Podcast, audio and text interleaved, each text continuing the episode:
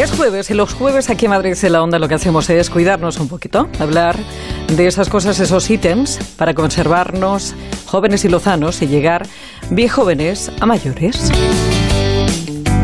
El otro día hicimos referencia a esto del intestino, a lo de la microbiota, a lo importante que es tener un intestino en condiciones. Yo no sé si sabe que la permeabilidad intestinal es la gran desconocida en salud digestiva, a pesar de que entre el 16 y el 25% de las consultas de aparato digestivo están relacionadas con este trastorno, también conocido como intestino irritable. Alimentos que contienen metales pesados, colorantes o conservantes, antibióticos, anticonceptivos orales, el estrés, la mala alimentación, una higiene excesiva, Muchos son los factores de esta patología que cursa con gases, malas digestiones, estreñimiento, dolor abdominal, cansancio, pero pocos por ahora son los profesionales que saben tratarla. Hablamos con la responsable de la unidad de trastornos funcionales digestivos del Hospital de la Paz, la doctora Silvia Gómez Senent. Doctora, buenas tardes. Hola, buenas tardes. Es, es, la gran desconocida. Esto de la, la permeabilidad intestinal, al fin y al cabo, es que el intestino tiene, bueno, pues pequeños orificios, hace que el alimento vaya a riego sanguíneo y provoca una serie de trastornos.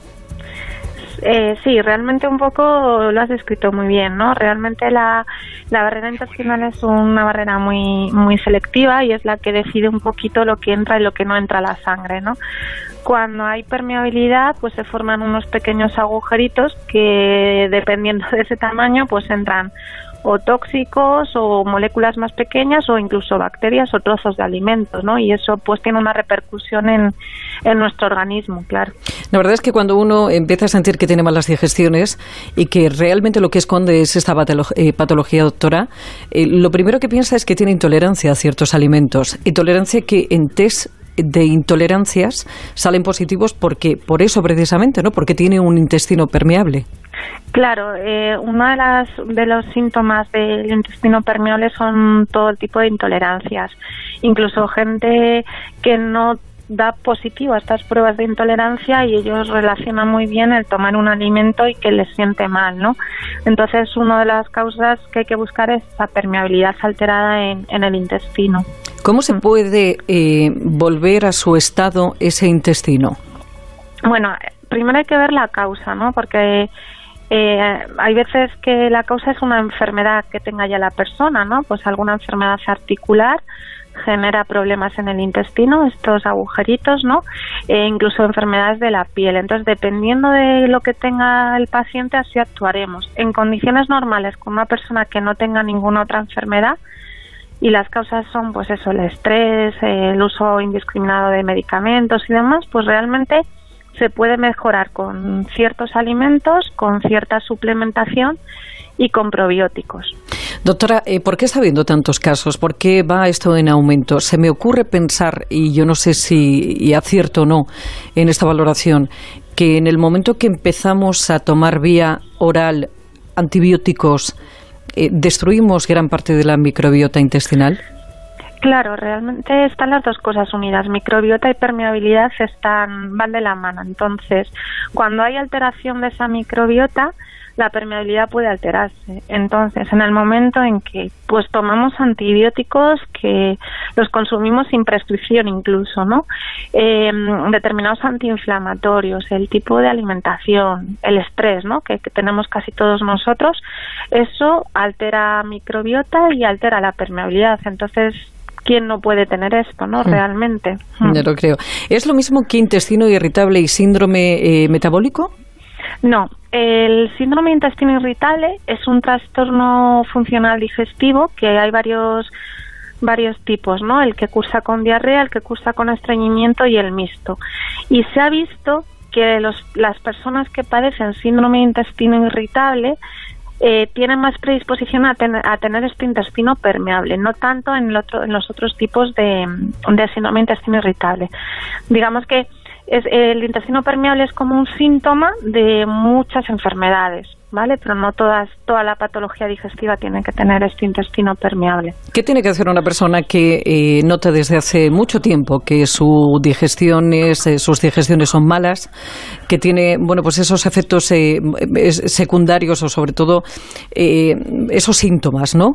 Que pueden ser, pasan por eso, por estreñimiento o por diarrea, ¿Qué, es lo que tiene que pasar? Porque muchas veces pensamos que es, bueno, pues eh, que soy intolerante o que no como esto o no como lo demás allá.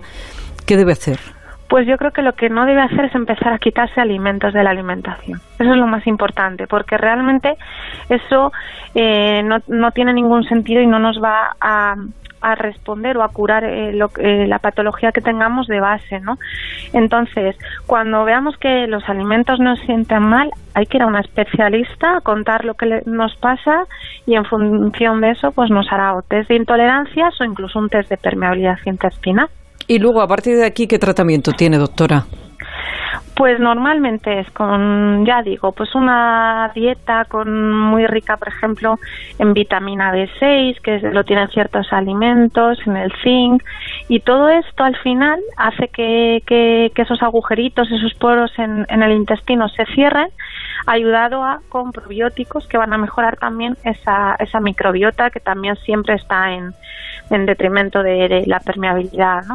Entonces es un tratamiento un poco conjunto que si además lo unimos a, a mejorar nuestro estrés y nuestro tipo de alimentación, pues la verdad es que los resultados son, son excelentes. El otro día leía yo, y es verdad que, que esto de la microbiota va a dar muchísimo que hablar porque se está relacionando y se está empezando a conocer y es, yo no sé si algo parecido a lo que pasó con eh, el ADN, y, pero fíjese, leía yo, doctora, el otro día que, que la microbiota intestinal podría ser clave para mejorar el diagnóstico y el tratamiento del cáncer de esófago. Sí, bueno, y, y, muchas terapias que se están haciendo ahora para para tumores en general eh, nos, nos piden, nos solicitan que, que, veamos esa microbiota como la tenemos porque en función de cómo esté, la respuesta a, a, determinados tratamientos oncológicos es mejor y más positiva. O sea que realmente es que está relacionado con muchísimas cosas. ¿no? Lo que pasa que hay que investigar todavía mucho. Mm. Mm. También con, con eh, problemas de piel, psoriasis. Sí. Uf, sí, muchísimo. Muchísimo, incluso enfermedades neurodegenerativas, enfermedad también de Alzheimer, Parkinson, sí.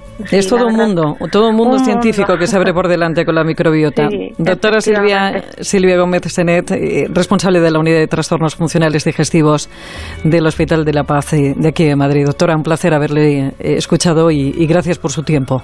Nada, a usted muchísimas gracias. Un saludo. Está mejor que Te recuerdo que para cualquier sugerencia tienes un correo electrónico que es treinta y tantos arroba onda cero punto es, treinta y tantos siempre con número. Tienes también un blog que es treinta y tantos, que a su vez encuentras en Celebrity de Antena 3 Televisión y para recuperar en onda cero punto es barra treinta y tantos tienes todos los sonidos. Que nunca y a nada le hace daño y miente cuando dice que tiene treinta y tantos está mejor que nunca. Soy Luis Piedraíta y mi espectáculo, Las